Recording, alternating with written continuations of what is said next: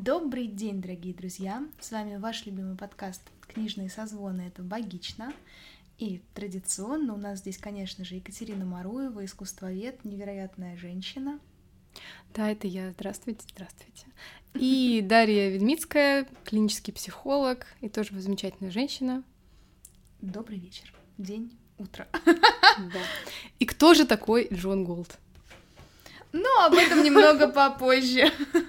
Дело в том, что у нас сегодня непростой выпуск, он юбилейный, потому что сегодня, точнее, для вас вчера, для нас сегодня, мы отмечаем год с момента создания нашего великолепного подкаста «Книжный созвон — это богично».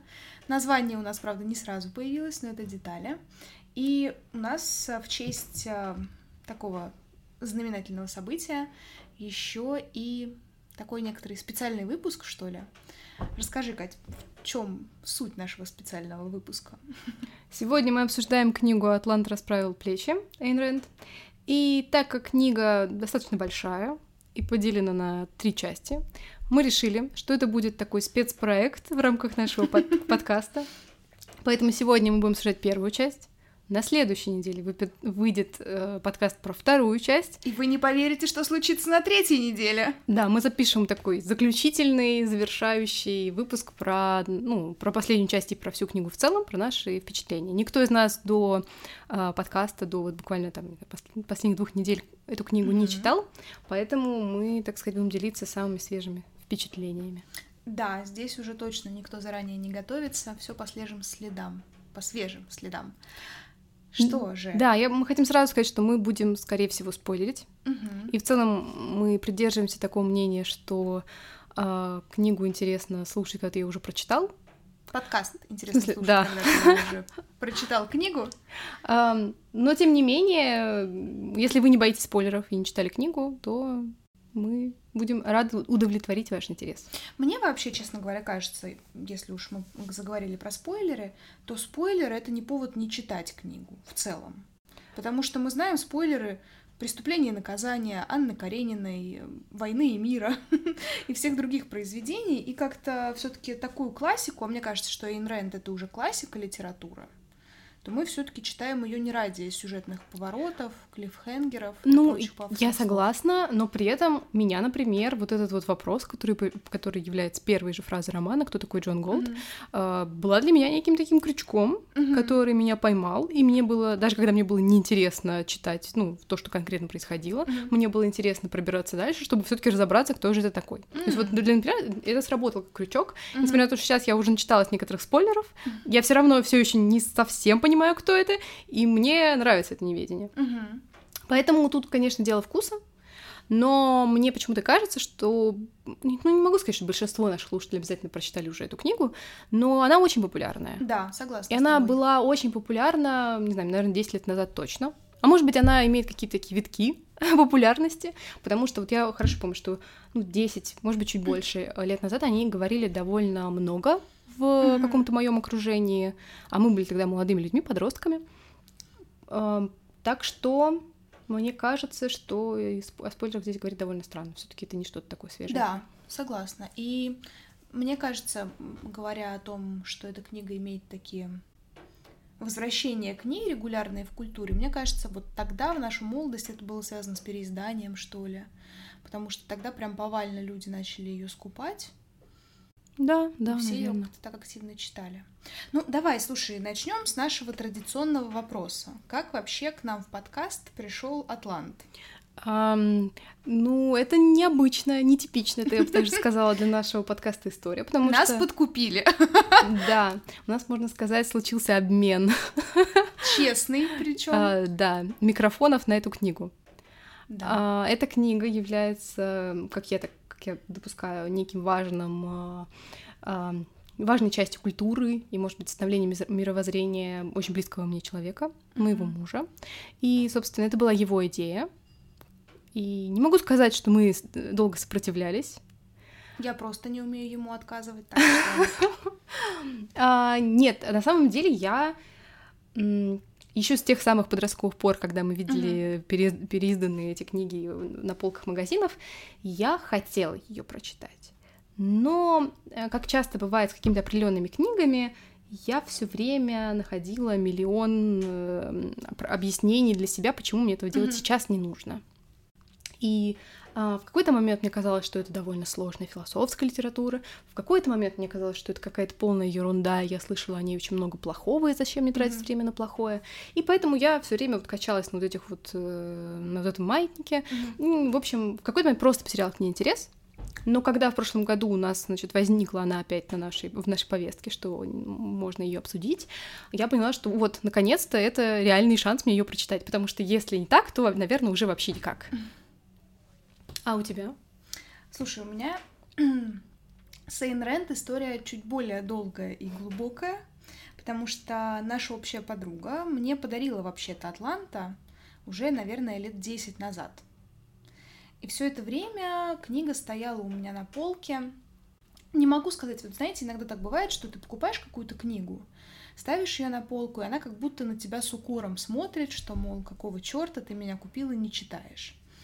Вот с этой книгой у меня такого ощущения не было. Может быть, потому что она была подарена. Или действительно она понимала, что для нее будет какой-то лучший момент времени. Но тем не менее она мирно у меня стояла.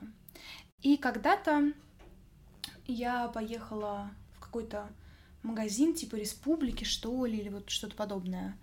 А, и, в общем, позволила себе наглость купить какое-то количество бумажных книг, книг прямо в магазине. И я тогда купила еще одну книгу Эйн Рэнд. У нее вообще две самые известные книги, наверное, это Атлант, естественно, который расправил плечи, как мы знаем, и Источник. А, но, чтобы вы понимали, Атлант, он издается трехтомником зачастую. Источник издается двухтомником. Мне было лет 18. Хотелось ли мне читать трехтомник или двухтомник? Нет. Поэтому я нашла книги Эйн Рэнд, а, книгу Эйн Рэнд, которая состояла из одной части. Из одной Это очень практичный книги. подход. Мне было 18, я была умна. Она называлась и называется «Мы живые», и я помню ее завязку.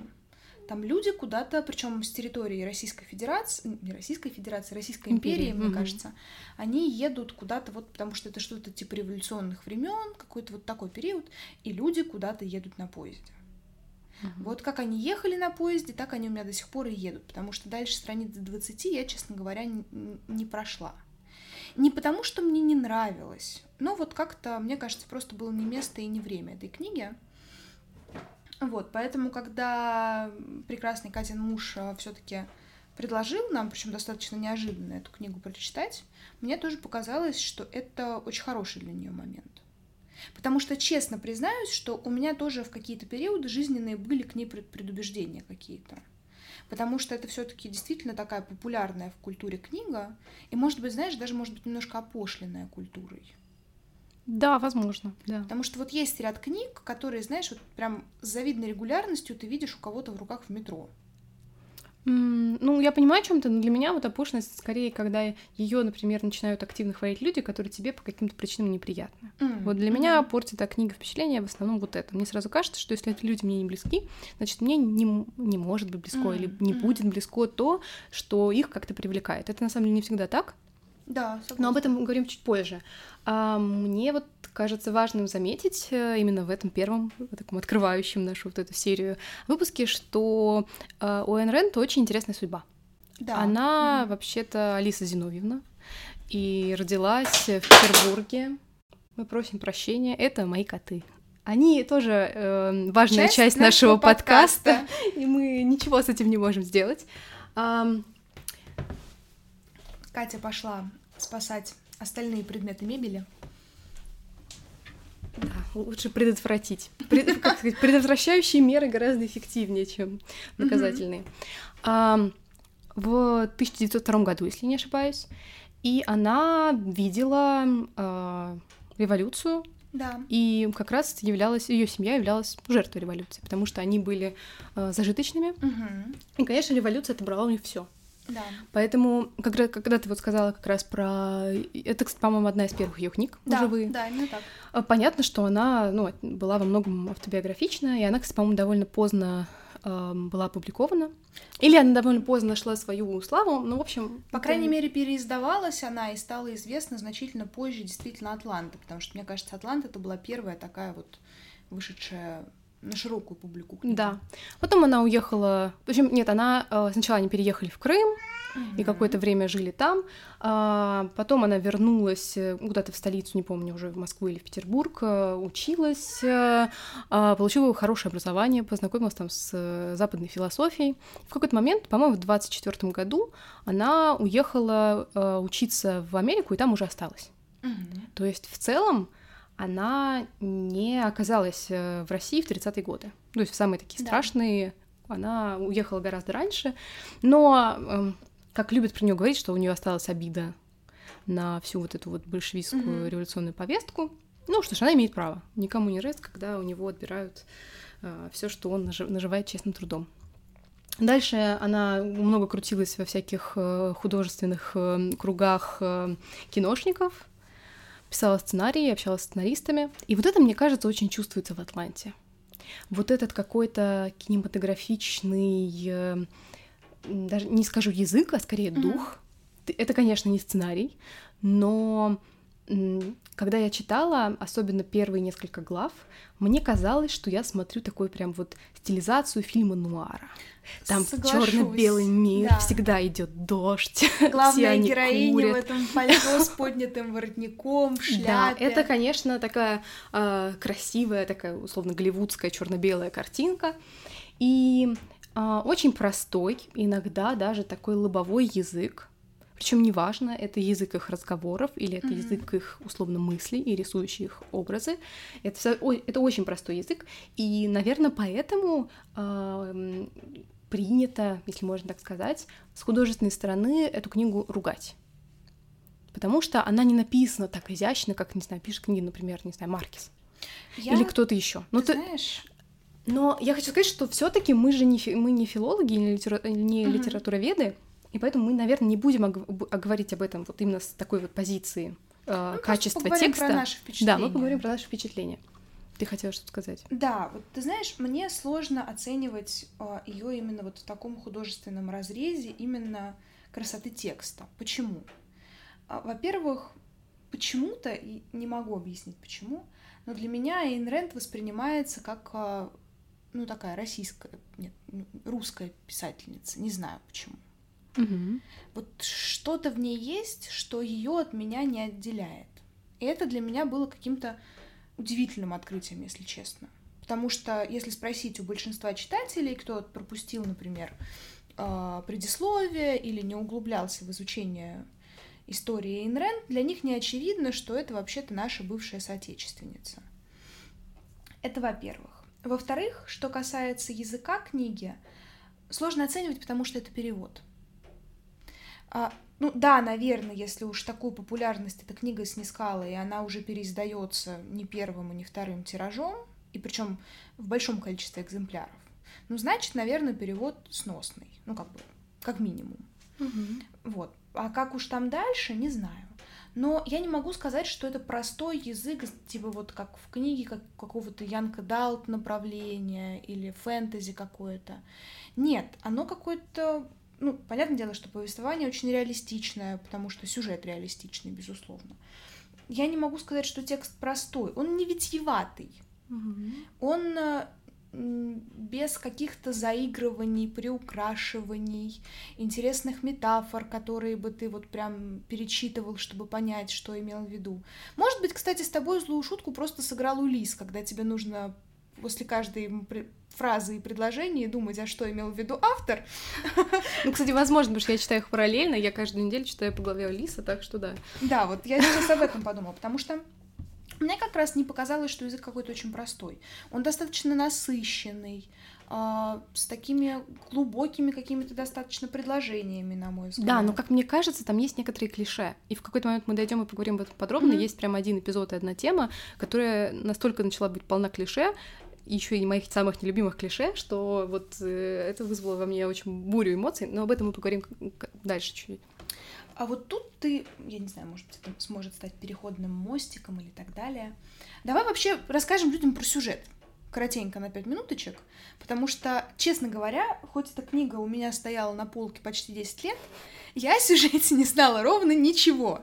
Нет, я тоже не Я знала подозревала, ничего. что никакой Атлант э, в прямом смысле этого слова там ничего не расправлял, а, но как бы тем не менее о чем там речь, потому что все эти все э, ладно, не все, хорошо, не буду поляризировать, многие читатели ее прославляют как такой философский труд, который нужно Об этом мы тоже, я думаю, поговорим, всем, да, об этом мы тоже поговорим. все таки давай про сюжет. Да. А, изъяснюсь коротко, используя только самые необходимые имена, чтобы не, не путать э, читателя. У нас есть, э, пожалуй, самая главная героиня, хотя в книге несколько главных героев, это э, Дагни Таргет. Угу. Она выросла в семье, которая уже несколько поколений занимается железными дорогами в Америке. Это, скорее всего, Америка. У них есть огромная корпорация, ну, понятно, что с течением времени железные дороги изнашиваются, они требуют некий постоянный уход и обслуживание. И вот она занимает такую должность нетипичную для женщины того времени, хотя мы не совсем понимаем, какое это время. А, Вице-президент, да? Да, по, по, именно по каким-то вот этим техническим, по промышленной части, ну, в общем, mm-hmm. по какой-то технической вот направлению. Ее старший брат Джим, э, сказать, вид, президент этой компании. Помимо этого есть э, главный герой э, Хэнк Риарден, или Риарден. Мы дальше вдруг поняли, что мы читали фамилию по-разному. Я все таки очень... считаю, что он Риарден. Вообще ну, тут очень... Сейчас я вот просто сижу над Катей Аки Коршун над uh, жертвой, потому что там он Джеймс, брат старший. Но его все время называют Джим. Да, но это как бы Господь с ним. Но я просто попала в ту же ловушку, которую ты сейчас озвучила. Угу. Они так герты.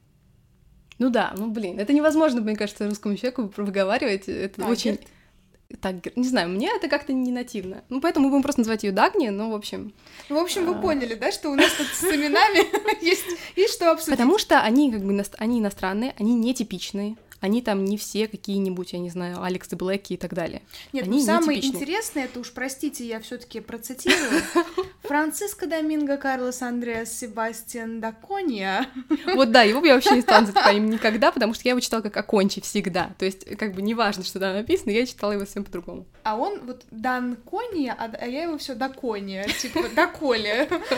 В общем, э, короче, вы поняли, мы вернемся к сюжету. Ну, а зато они запоминаются, ты их более-менее не путаешь. Ну, Между друг другом, а. Да. А, и, в общем, Джеймс является... И вот этот Джейм Джимс...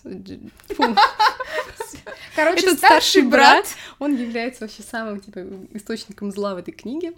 Он а, якобы выступает за разные общественные блага, хочет со своими там друзьями-олигархами продвигать и лоббировать mm-hmm. разные законы, которые бы ограничивали конкуренцию. Дагни как раз за то, чтобы все конкуренция была свободная, а, за то, чтобы дорога развивалась, все делать честно. И в какой-то момент у них возникает необходимость э, ну, как раз обслуживания этой дороги из-за того, что дурацкие законы, мешающие жить всем нормальным предпринимателям, они вступают в силу, и чем дальше, тем больше. А при этом э, у них есть очень важный кусок дороги, который практически вышел из строя, и его нужно срочно mm-hmm. заменить там буквально за полгода, что ли, ну какой-то очень короткий срок. И Дагни идет вообще всем наперекор, закупает новую сталь для рельс у вот как раз Риардена или Риардена, как мы уже поняли, это не очевидно. Да. А, и, в общем, все вставляют ей палки в колеса, а она гнет свою линию. На самом деле, вот так описывать сюжет очень э, сложно, потому что он как будто бы такой очень производственный, промышленный роман, что ли. Да, Получается так, согласна. что ты следишь за какой-то м, сферой, ну, железной дороги. Вообще, угу. кого это волнует в современной жизни вот так вот распространенно. Да. А, но на самом деле написано это все интересно. И несмотря на то, что поначалу, особенно когда еще не было этих законов, и они просто ездили по своим дорогам, обсуждали какие-то вопросики, это было довольно уныло еще вот в этих вот серых черных декорациях, где казалось, что они работают только по ночам, почему-то, значит, приходят друг к другу вот эти вот мокрые в плащах и разговаривают друг с другом на какие-то там, значит, возвышенные темы, ругаются друг с другом, одни там, значит, свою линию, другие другую. Но в результате мы имеем такую, ну, скажем, антиутопию, и я очень часто встречаю это упоминание mm-hmm. касательно этой книги, хотя поначалу мне казалось, что это никакая не утопия, но потом решила, что ну да, пожалуй, все таки да. Когда у нас есть... А, и главное еще, что я хотела сказать, что вообще ключевая, наверное, деталь всех персонажей этой книги, то, что они говорят одно, а думают другое. И из-за того, что про основных персонажей мы четко знаем из текста, о чем они все-таки думают, mm-hmm. мы не видим этот контраст. И неважно, эти персонажи хорошие или плохие, они все так себя ведут. Они все говорят одно, а делают другое. Ну, например, а, вот у нас, значит, есть протагонист Дагни и Рерден. Они примерно идут одной линии. Mm-hmm. Они хотят, а, чтобы им не мешали работать. Они получают от своей работы удовольствие, удовлетворение. Они хотят делать ее хорошо. Они Э, в целом хотят прогресса, угу. они хотят создавать что-то новое, что будет улучшать и экономику, и страну, и вообще в целом мир. Но при этом, когда они спрашивают, зачем вы все это делаете, они говорят, ради бабок. Все дело в прибыли. Я хочу получать прибыль. И их все за это страшно ненавидят. Но и все верят, что они действительно так думают. Никто не может посмотреть глубже и увидеть, mm что они делают это из других мотивов. А те же, кто у них спрашивают и являются такой черной массой зла, которая обступает их со всех сторон, они говорят, мы все делаем ради человека, нужна забота о человеке, все должно быть справедливо. Но в реальности они принимают законы, которые э, помогают очень узкой группе лиц, угу.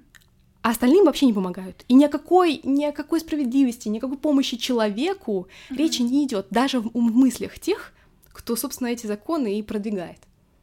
Да, и ты знаешь, у меня вот эта несостыковка, она поначалу вызвала жутчайший диссонанс, потому что я подумала, что это я тупая. Вот честно тебе скажу. Потому что когда персонаж говорит одно, а делает противоположное, ты начинаешь перелистывать страницы назад, перечитывать, и начинаешь сначала думать, что ты просто перепутал персонажей, и действительно в голове возникает какая-то какофония, и ты не понимаешь, это я дурак или автор дурак, или это какой-то глобальный вселенский очень умный замысел, который ты просто пока не понял. И вот по первости, когда я с этим только встретилась, я действительно была в ступоре из-за этого. Потому что, ну, ты не понимаешь, что это какая-то такая задумка, которая будет дальше продолжаться. И я пока читала, особенно меня триггерило, конечно же, с президента Тагерт Континенталь, вот с этого старшего брата, потому что ну, про мотивацию персонажа я сейчас попозже чуть-чуть скажу, но если мне откликалась Дагни по каким-то основополагающим таким жизненным принципам, и э, Риарден, Риарден, я уже даже забыл, как я его называла, а, то вот э, брат, он как-то ставил меня в тупик своими высказываниями, действительно. Вот. И что еще я здесь хотела важное отметить? У меня случилась параллель с книгой э, Джозефа Хеллера «Поправка 22». Суть этой книги в том, что э, это, я сейчас вам совру, конечно же, то ли модернистский, то ли постмодернистский роман, я вот сейчас не помню точно. И суть его заключается в следующем. Действие происходит э, во время войны, и главный персонаж — это военный летчик. Он не хочет воевать, он хочет э, ну, даже избежать, может быть, с войны, а, но чаще всего они вообще заперты на военной базе просто. И вот что бы ты ни сделал, тебе говорят, это невозможно по поправке 22. И ты можешь спросить, могу я выйти из комнаты? А тебе говорят, невозможно, вследствие поправки 22. Следующий вопрос ты задаешь. А я могу остаться в комнате? И тебе опять говорят, не можешь, вследствие поправки 22. Короче, надо не спрашивать, а делать что-то. И там дело не спрашивать, а именно в абсурдности вот этой поправки, которая дает ответ на любой вопрос. Ну да. Причем э, на любой вопрос, на любой ответ, и жить тебе от этого проще не становится. И вот от этого чувства какого-то такого, такого вот диссонанса и тупика я словила и во время того, как начала читать Атланта. Mm-hmm. Потому что вот этот рассинхрон, он, конечно, достаточно сильно дает по голове тебе. А, ну, не знаю, я как-то сразу заметила, что они все так делают, и я это восприняла как некое, ну, лицемеры, ну, что я могу поделать. Mm-hmm. Ну, не все могут в своей обычной жизни говорить то, что думают, и, ну, в общем, быть mm-hmm. в этом каком-то едином балансе. А, опять же, мы не знаем, может быть, все-все герои в ее мире так себя ведут, потому что мы в целом видим мысли не всех персонажей. Да. И некоторые нам остаются непонятны. Вот, например, этот вот Франциско. Он mm-hmm. вообще делает, что хочет. И на, на, к концу первой части вообще непонятно, какие там у него идеи. Они, наверное, у него есть, но вот он очень загадочный, и он мне, кстати, этим нравится.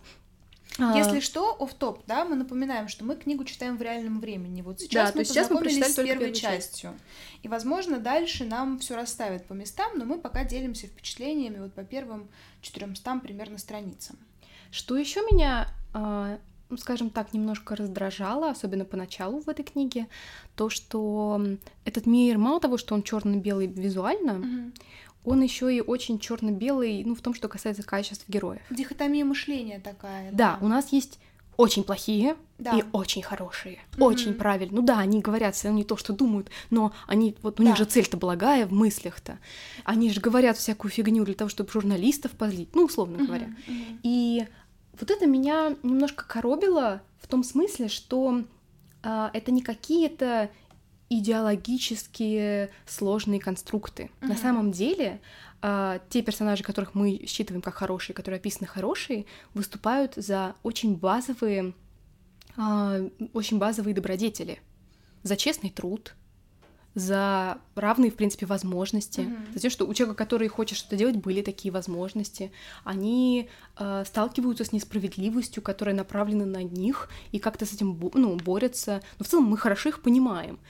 А те, кто, собственно, очень вот эти вот плохие плохиши, они делают прям откровенно плохие вещи, mm-hmm. и мы прямо видим, как вот они, значит, там ради своих э, целей э, вот нарушают, эконом- э, нарушают экономику, вредят ей, э, мешают конкуренции и так далее. Они не знают, что они будут делать дальше, они даже не думают о своей компании как о чем-то, ради да. чего они это делают. Они это делают исключительно ради себя, как будто они совершенно не могут посмотреть вот там, не знаю, на пару шагов вперед, mm-hmm. и как будто они не ну, не чувствую того, что, и, скорее всего, к этому и придет в конце книги, я не думаю, что там что-то хорошо изменится в лучшую сторону, что они просто разрушают все под собой. Слушай, ну вот в этой части у меня как раз основная претензия к этой книге. Потому что я понимаю, что, может быть, Эйн Рэнд это сделала нарочно. Но выписать настолько картонных персонажей, это вот прям надо постараться. Да, давай, я слушаю тебя. Даже как, как психолог сейчас э, все нам про них Нет, расскажешь. здесь а, моя профессиональная деятельность стоит денег, так что а, нет, здесь просто какой-то человеческий отклик, потому что ну, я действительно не понимала мотивации персонажей, абсолютно. Ну, как бы основная мотивация сделать себе во благо, по большому счету. Ну, по крайней мере, если мы говорим о таких вот этих наших бэтбоях. Кстати, у всех. У хороших, в принципе, тоже себе во благо, но только через какие-то более да, высокие цели. Да, ну и просто помимо да. личных благ, в смысле удовлетворения личных потребностей, ты как бы еще и добродетель в отношении других делаешь в некотором смысле.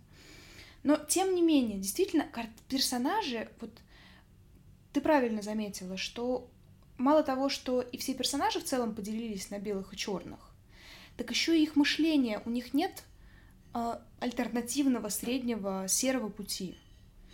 У них или есть разрушить к чертям э, железную дорогу, или помочь мексиканцам. А вот какого-то другого варианта, вот, в общем, у них нет альтернатив внутри их действий. Mm-hmm. И вот это очень сильно раздражает, потому что тебе кажется, чувак, ну очнись, ты, ты типа действительно не понимаешь, что ты сейчас делаешь бред. И, ну, с одной стороны, я не верю, что человек, президент компании, может быть настолько недальновидным. Поэтому мне хочется верить, что Эйн Рэнд все-таки сделала вот такое уплощение персонажа именно нарочно, чтобы показать все вот эти добродетели мира, да, или вообще какой у него был замысел в книге, чтобы он был более выпуклый на фоне вот таких персонажей. Потому mm-hmm. что, честно тебе признаюсь, для меня лучшими частями первой книги это стали фидбэки в их детство. Согласна, мне тоже фидбэки, они очень флешбеки, но ну, вы поняли. А, и вот там ты как-то лучше знакомишься с персонажами, потому что мы здесь уже неоднократно прибегаем к метафоре нуара, и здесь действительно в повествовании, которое якобы идет вот в настоящем времени, оно а, вот прям загадочное-загадочное. Вот действительно вот эти вот персонажи, закрывшие э, воротником пальто, чтобы туда не затекал дождь. И в шляпе еще Шляпа, как они заламывают руки, пряча ладони в карман И вот она идет по этому вокзалу одна, потому что уже очень поздно. И только одна лавочка, которая торгует здесь сигаретами уже 20 лет. То есть вот это вот такая драма Куин немножко включается. А, и ты, ты ничего не узнаешь о персонажах, по большому счету, кроме их какой-то основной занятости и вот об этих их таких основных, ну, скажем так, движущих силах. То есть, что они хотят от этого мира и какие-то их действия. Но при этом глубоких размышлений, ну, как-то не очень. А вот их э, погружение в прошлое, оно нас хотя бы с ними знакомит. Для меня это было очеловечивание этих персонажей. Потому что та же самая Дагни, какие-то, которые отдельные моменты мне резонировали, она, ну, она была для меня никакой. Ну да, просто красивая. Женщина с тонкими губами. Угу. Ну вот как-то так. А, а когда мы говорим о ее детстве, ты понимаешь, какой путь она проделала, а, на что она пошла, чтобы достичь того положения, в котором она на данный момент находится. Ты понимаешь, что у нее есть такие человеческие чувства по отношению к другим да. людям. Ты вот тут, кстати, было очень вот э, это это реально глава, по-моему, это все-таки было в рамках одной главы, когда были вот эти mm-hmm. вот флешбеки в детство. А, мне она прям понравилась, я прочитала ее в запой. Да. И я даже подумала, ой, может, все не так плохо, как я думала вот до этого потому что тут реально какой-то значит, свет и цвет появился. Mm-hmm. А, было очень... А, мне стало... А, а, я еще хотела вот что важное сказать, что эта книга написана в 1957 году. Mm-hmm. И когда я читала, я периодически возвращалась к этому своей мыслью, и я не могла в это поверить, потому что она написана абсолютно современно. Соглашусь. И если ты все-таки возвращаешься к этой мысли, что она написана в конце 50-х годов в Америке, ну, mm-hmm. как бы мы недавно записывали подкаст про рождение таблетки, и мы говорили о том, какая была жизнь, ну, скажем, у женщин в mm-hmm. то время. Примерно в этот период времени. Понятно, что в этой книге не совсем понятно, какое время, не по, как, непонятно, какой год. Он может mm-hmm. быть, ну, какой-то совершенно параллельный, это, это не важно для ну, книги. Создается впечатление, но... что все равно это как раз вот примерно да, тот но, период. А, там вот скользит вот эти вот э, нотки э, того отношения, ну, к женщинам, потому что все-таки у нас главная mm-hmm. героиня женщина в непростое время для женщины да. и в непростой среде для mm-hmm. женщины, что она там буквально одна женщина. И э, вот как раз где рассказ о ее пути было сказано, что в общем и ее мать считала, что как-то она себя неправильно для женщины ведет, и все в целом на нее смотрели так очень э, снисходительно. Ну, как там было написано, она просто шла и делала то, что хотела делать, а ей все никто, ей никто не мешал. Да, то есть все были настолько апатичны, это. что ей никто не мешал, и поэтому mm-hmm. она смогла добиться, ну, высокого положения в компании и, получается, вот в этом обществе мужчин. Мне, кстати, кажется, что это тоже одна из таких антиутопичных черт романа, потому что такое чувство, что все, кроме нескольких главных героев, это такая серая вялая масса, которая только вот сбиваясь в комок где-то в баре, в котором них неприятные коктейли, но зато никого больше нет. Да. Вот они там сбились в этот свой комок. И обсуждают такой. темы, которые не понимают, что-то там такое. Вот и ладно, как бы не понимают, хорошо, без проблем. Но только сбившись в этот условный комок, они могут озвучить какое-то общее решение, они могут только вот такой группкой что-то сделать. Но это как раз в целом, мне кажется, та идея, которую очень сильно хотела выписать и сделать видимой Эйн Рэнд, и она для этого прилагала, мне кажется, ну, буквально вся, вся вот эта книга, mm-hmm. она была написана вот только ради этого. Для того, чтобы а, мы, как читатели, увидели вот этот вот серый комок, каким она видит а, любой мир, который хочет быть коллективным. А дальше, прости, я не договорила, что а, а те, кто еще и ниже положению, просто такая масса, которая вообще колышется. Да, ты говоришь, что они туда, и они идут туда, да, или да, там, да, да, тормозят, да. они идут. Ну, в общем, да, это очень м- скучный мир. Вот угу. именно из-за этого это получается очень скучный мир. И такое чувство, что как будто у них кроме вокзала вообще больше ничего не работает. У тебя не было такого чувства? Да, они реально все время находятся либо на дороге, либо на вокзале, либо в своем офисе, э, ну и все, по-моему, иногда и как дома. Будто мир сосредоточен вот только на этом одном вокзале. Э, потому что все законы, все проблемы, которые в этом мире возникают, они связаны с вокзалом. Ну да, потому ну, что все-таки мы, дорогами, потому что у нас все-таки главный герой вот вертится в этом, и для них действительно как будто бы не существует никакого мира вовне. Но вот в конце, э, вот в десятой главе, э, Дагни как раз начинает чуть, чуть больше ездить по стране угу. и попадает там, не знаю, в ресторан, где есть бургер, например, ну, то есть какое-то у нас есть разнообразие, немножечко это все выходит за рамки только железной дороги, но в целом, да, всю mm-hmm. первую часть это вот бесконечно, это вот колесение вокруг дороги, где случаются практически экстатические моменты, когда они едут, у них все получилось, а, но при этом в основном это все довольно как сказать, сотрясение воздуха. Да. Они, они едут куда-то, чтобы подстрясать там воздух, с кем-то поговорить, с кем-то поссориться, поспорить, с кем-то, я не знаю, выяснить отношения, договориться, и потом поют обратно, и вот это вот бесконечно, бесконечно, бесконечно mm-hmm. такие вот встречи и стачки. А, вот, возвращаясь назад, как раз в воспоминаниях из детства появилось то, что они общались вместе, они общались э, как-то между собой, когда они были там детьми-подростками, mm-hmm. они общались с Франциско, у Дагни, оказывается, были какие-то чувства к нему, mm-hmm. и они ее, ну, как по мне, достаточно оживили. Я вот только хотела сказать, да, что как раз там было несколько моментов, которые делали живыми персонажей, и это вот что касается Дагни, это ее любовь и музыка. Да, да. Ну и опять же, музыка, она и, и связана и с любовью, и в целом к любовью к музыке. И в целом получается, что для Дагни, как для персонажа, важно не только трудиться, работать, и чтобы ей никто не мешали, и там, не знаю, проламывать просто все ради своей цели, но и обрести вот эту вот, вот этого вот кого-то, Uh-huh. Э, ну, я не знаю, можно сказать, что кого он может положиться. Ну, в общем, кого-то рядом. У нее есть вот эта вот потребность в любви, особенно когда мы понимаем, что с Франциско у них уже все закончилось, и у нее все время есть вот эта тяга, uh-huh. и эта тяга выплескивается в интерес к Риордену. Риорден тоже смотрит на нее вожделяющими глазами.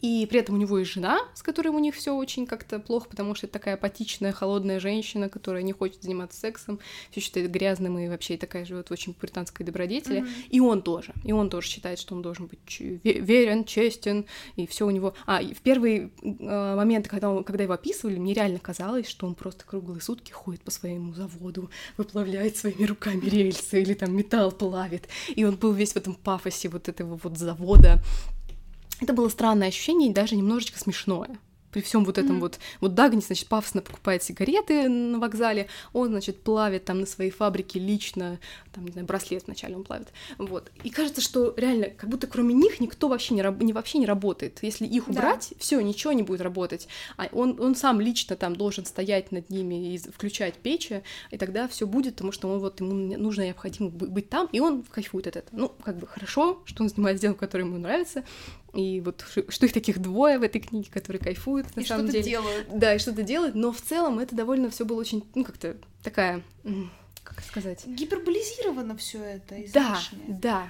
Ну хотя, знаешь, вот эта, кстати, сцена с этим браслетом. Дело в том, что э, вот этот вот э, Ариарден, Ариарден, он изобрел особый вид металла якобы очень прочный, а, который может заменить э, сталь и из которого можно плавить рельсы новые. Да, и он гораздо дешевле и прочнее. Да, и а рельсы это вообще такой тоже камень преткновения, потому что их никак не могут поставить, потому что закончилась руда где-то там на источниках. В общем, никакие э, нормальные пути проложить невозможно, и поэтому Дагни берет на себя ответственность, она заказывает огромную партию этих рельс э, у Риордена из этого Риорден металла. Риор... Господи, все, теперь это у меня главный вопрос дня. А, и он, а он много лет э, в лабораториях корпел над этой формулой, чтобы изобрести именно вот такой сплав, который будет супер прочным, супер надежным, дешевым и так далее. И первым делом он плавит браслет, который преподносит своей жене. И ты знаешь, для меня эта сцена была каким-то вообще удивлением, потому что Риордан живет с семьей, там у него брат, мама и вот эта жена. И все его осуждают. И мне хотелось вот только одно каждый раз делать. Ну, ёб вашу мать. Ребят, он вас из а, грязи вытащил, поселил в дом, вы все ни черта не делаете. А осуждают они его как раз за то, что он делает и зарабатывает деньги. Да. И типа, ай-яй-яй, какой ты плохой, ходишь на работу, и только о работе думать и можешь. И каждый раз, когда я натыкалась вот на эти фразы, меня прям раздирали сильные чувства. Потому что, ну, так раздражать, это просто невозможно. И а, он преподносит жене, с которым, как Катя уже сказала, у них сложные отношения, он преподносит ей этот металл, в моих глазах это поступок просто, ну не знаю, возложение, если не всего мира к ее ногам, Мгм. то такое в переносном смысле передача ей всего того, что он имеет. Вот Ну, самое что ценное он ей свое, да, да. А, и на что мама главного героя, вот этого Риардена, говорит о том, что вообще-то во время таких открытий э, своим женам дарят украшения с бриллиантами.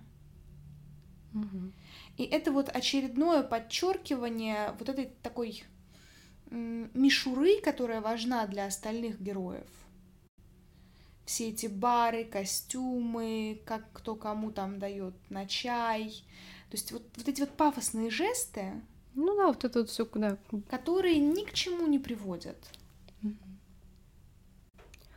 Меня больше возмущало, что почему он, почему они, ну вот это, видимо, как раз следствие того, что они живут, ну, в 50-е, 60-е годы.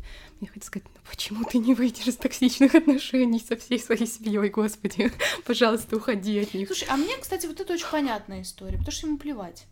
А мне как раз не кажется ему плевать. Мне Плевать, кажется, что не-не-не. они из него прям соки пьют, а он держится из того, что он считает, что его добродетель нести этот крест. Плевать в каком смысле? Я имела в виду, что он настолько поглощен всей своей деятельностью, что для него вот такое течение, оно действительно естественно. И он в этом просто не видит какой-то проблемы.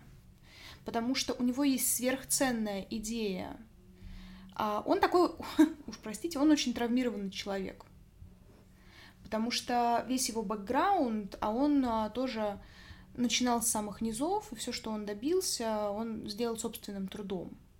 Это такая очень частая история для травматичных, для людей с травматичным опытом, желание доказать отцу, что ты, смотри-ка, сколько я тут всего заводов купил, и на каждый из них повесил вывеску Риарден, там, сталь, Риарден, еще что-нибудь. А, вот. И он просто травматичный. Ну, как бы у него он не может, он, у него нет потребности выходить из этих токсичных отношений. Поэтому вот в этом он очень естественен. Я хотела найти один момент, который я хотела зачитать в качестве цитаты, и как раз перейти к моменту, который меня, ну, страшно выбесил. Эм, Но я, возможно, к счастью, не могу этого сделать прям так сходу. Поэтому без своими цитат. Я расскажу своими словами. А в какой-то момент э, э, Дагни и Риарден перестают отрицать, что их неимоверно тянет друг к другу, и после их окрыленные своим успехом и тем, что у них получилось все таки сделать эти рельсы, и Мгм. запустить поезд, и проехать по мосту, и остаться всем живыми, и всем вообще утереть нос, и все у них, значит, отлично, они, наконец, значит, э, собираются, эм, как сказать, заняться сексом. Вот что они собираются сделать. Но как бы в тексте это как раз все очень завуалировано. И вот начинается вот это вот мое самое нелюбимое, когда, значит, автор описывает, что, значит, она смотрела не в глазами, которые, значит, и хотела, чтобы он взял и ничего у нее не спрашивал, и он, значит, тоже, значит, там животная страсть, она ему покорилась, и вот эти все дурацкие слова. Ну, я такая думаю, ну ладно, ну ничего страшного.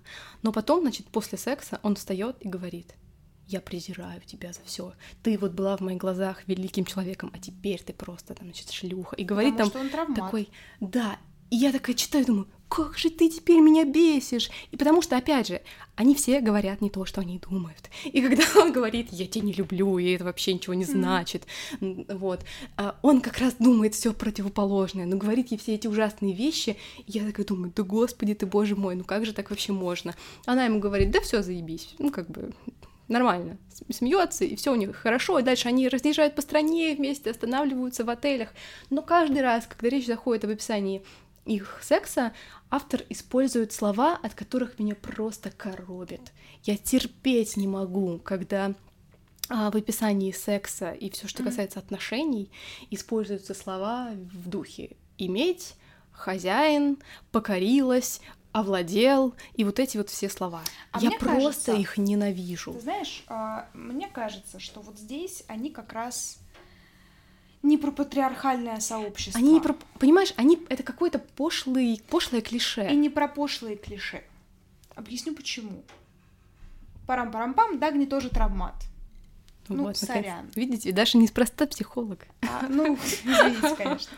А, она тоже очень сильно травмирована. И та же самая история у нее была с... Франциско. С тем аргентинцем, в общем-то. Потому что там тоже было вот это вот, что значит, я ничего не хочу делать, я тут бревнышко, а ты меня, в общем, а, завладей мною. А, Она в целом склонна к, впа- к впадению в такое зависимое положение.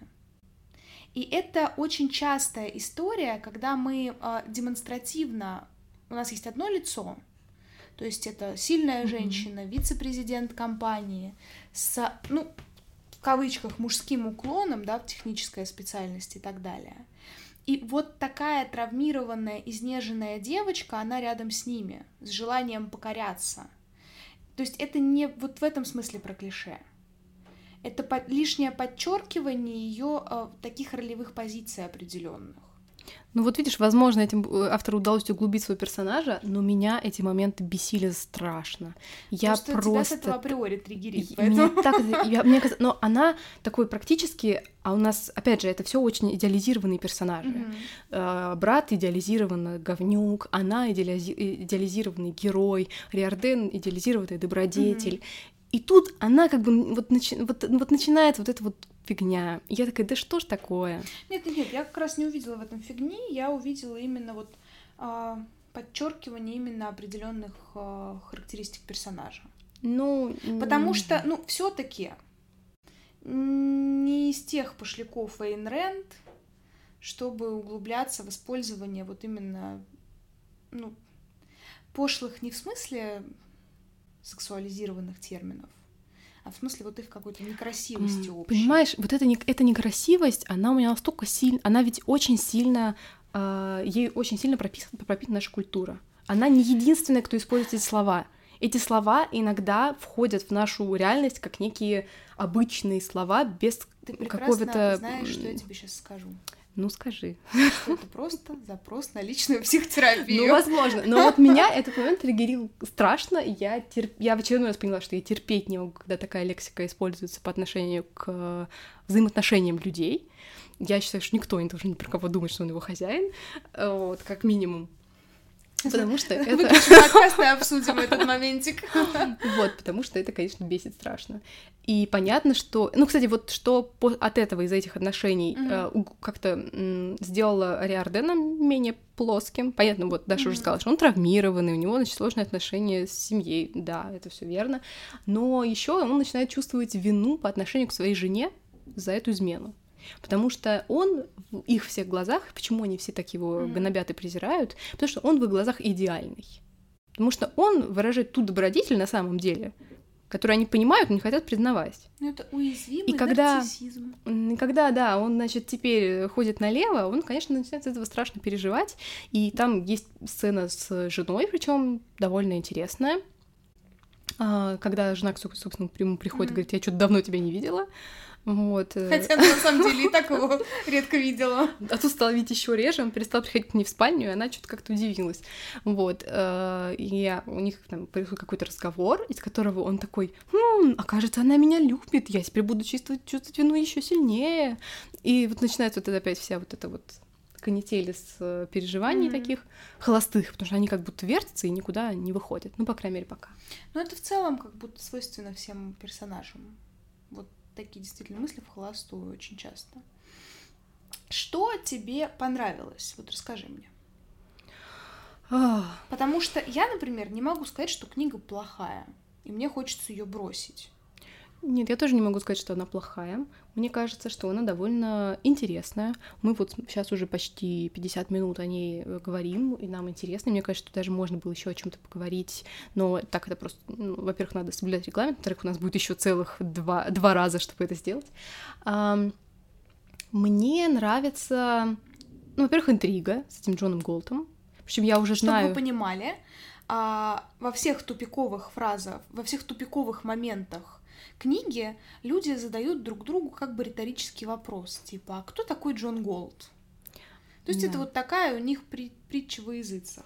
И более того, Дагни называет так свою линию, которую она строит там, вот чтобы как раз спасти их компанию mm-hmm. с братом, вот эту вот заряженную медаль, она тоже называется линия Джона Голда, э, и всех это бесит, и они совсем не понимают, почему, и, в общем, есть вот это вот ощущение, что это какой-то герой из подполья, и вот он скоро mm-hmm. должен, значит, выйти, и я даже знаю, что там есть какое-то его, целая глава из его, там, практически прямой речи, я даже хотела ее прочитать э, к подкасту, но потом я поняла, что раз уж мы решили записывать три раза, то мы к этому дойдем э, да. последовательно.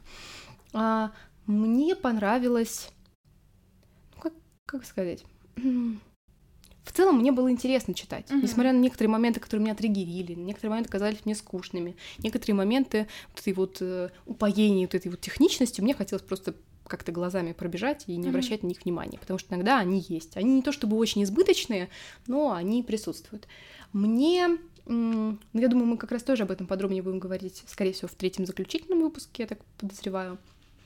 Мне не нравится э, отношение к этой книге как к какому-то философскому трактату, потому что этого я в ней совсем сейчас не увидела. Mm-hmm. И э, я не могу... Для меня пока не хватает глубины этих мыслей.